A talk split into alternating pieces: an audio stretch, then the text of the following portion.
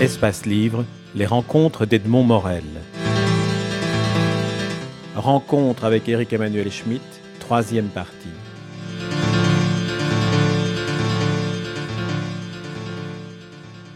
C'est vrai qu'on peut dire que votre roman est peut-être essentiellement un roman sur l'identité.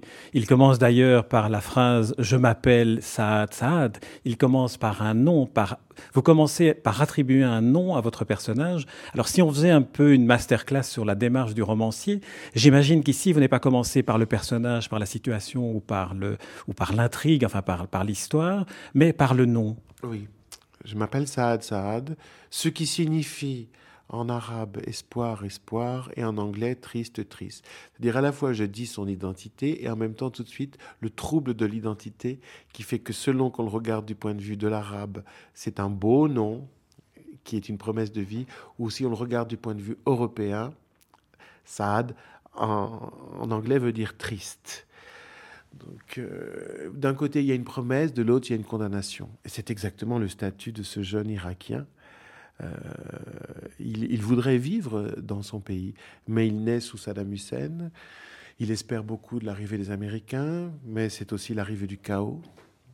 C'est pas seulement de la faute des Américains, c'est aussi de la faute de ce pays qui a été laminé par des années de dictature. Et euh, il va chercher euh, sa place ailleurs, dans un pays où il représente la tristesse. Euh, oui, son rêve, il faut dire, son obsession, c'est d'aller en Angleterre. Il a l'occasion de s'arrêter dans différents pays avant d'arriver en Angleterre, en Égypte, en France, mais pour lui, c'est l'Angleterre est une sorte de, paradis perdu, comme, euh, comme dirait le philosophe. Euh.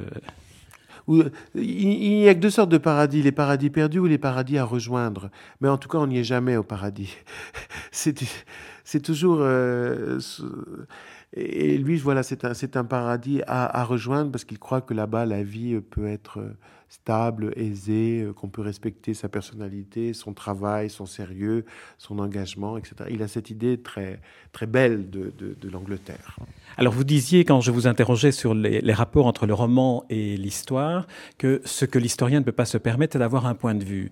Vous avez opté pour le point de vue du jeu, c'est-à-dire que vous vous incarnez dans le personnage Saad Saad, qui s'appellera à un moment donné Ulysse, puisque comme il n'a pas de nom et qu'il voyage, on l'appellera Ulysse, donc vous donnez même le nom d'Ulysse.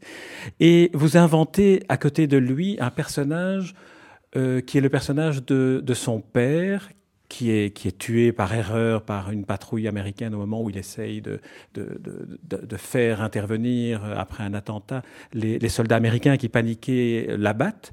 Et le fantôme du père revient conseiller, aider le, son fils Saad Saad dans sa, dans sa pérégrination. Je me suis demandé si, euh, en choisissant le point de vue du jeu et en y ajoutant ce personnage de fantôme, dans un cas comme dans l'autre, ce n'était pas l'écrivain qui voulait prendre sa place dans le roman. Ah, ah j'ai pas du tout pensé à ça. Euh, vous me troublez. Euh, je vais d'abord vous dire ce que j'ai voulu faire. Après, je vais vraiment réfléchir à votre, votre remarque. Ce que j'ai voulu faire, c'était euh, d'abord dire que quand on part, évidemment, on emmène les morts avec soi. Autrement, c'est qu'on accepte qu'ils soient morts et qu'on les, les fait mourir une deuxième fois. Mais donc, l'exil est toujours un voyage qui emmène plein de morts. et particulièrement l'exil du fils parce que c'est toujours une trahison par rapport au père que de quitter euh, la nation, la langue, la culture que le père a donnée. Quitter la vie, c'est trahir la mère, mais quitter la nation, la culture, la langue, c'est trahir le père. Donc pour tous les exilés, euh, il y a un rapport très très douloureux au père, pas à la mère. La mère souvent est redevable euh, du, fait que le fils serve les valeurs féminines, la vie, la survie. D'ailleurs, sa mère l'incite à partir. Comme beaucoup de mères de, de jeunes garçons qui, qui, sont partis. C'est souvent la mère qui dit maintenant, il n'y a plus qu'une solution, tu pars. Et tu nous envoies de l'argent. Alors, le père, est-ce que c'est l'écrivain? Le fantôme du père. Hein. Le fantôme du père, est-ce que c'est l'écrivain? Non, je crois qu'en fait, l'écrivain, il est, il est dans le dialogue du père et du fils. Mais il est ni dans le père ni dans le fils.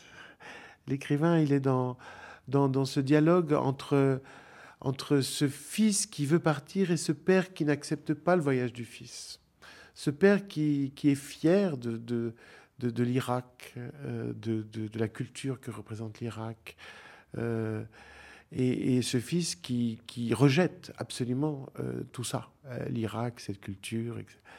Et en fait, je crois vraiment l'écrivain, surtout moi, il, est, il est dans le dialogue, parce que moi, je suis profondément un homme de dialogue et de, de, conversation et, et surtout d'opposition. J'ai plein d'oppositions en moi. Euh, et, ma pensée, c'est plutôt le partage des questions. Donc, euh, je me retrouve plus sous, la forme du dialogue. Mais c'était merveilleux que le père et le fils fassent le voyage ensemble, parce que d'abord, ils sont souvent assez amusants quand ils, ils sont... Racontez-nous, le, père a une manière de s'exprimer qui est un peu particulière, c'est d'un extrême à l'autre. Oui, le, ben, le père est un, est, un, est un, bibliothécaire donc, euh, et un lettré, érudit, donc il s'exprime souvent avec des métaphores assez complexes. Il dit pas mon fils, il dit chair de mon sang. Euh, euh, miel des étoiles. Euh, sueur des étoiles. Sueur des étoiles, etc. Il a voilà un langage souvent. C'est-à-dire, il parle à l'étage noble de la langue. Et comme personne ne le comprend à l'étage noble de la langue, il passe immédiatement au plus bas étage, c'est-à-dire l'étage trivial, et il emploie des expressions très grossières parce qu'on ne le comprend pas et qu'il est soupe au lait. Donc euh, il, est, assez rigolo parce que, euh, au fond, il parle toujours de façon très très imagée, que ce soit des images nobles, poétiques, cosmiques, ou des images extrêmement triviales.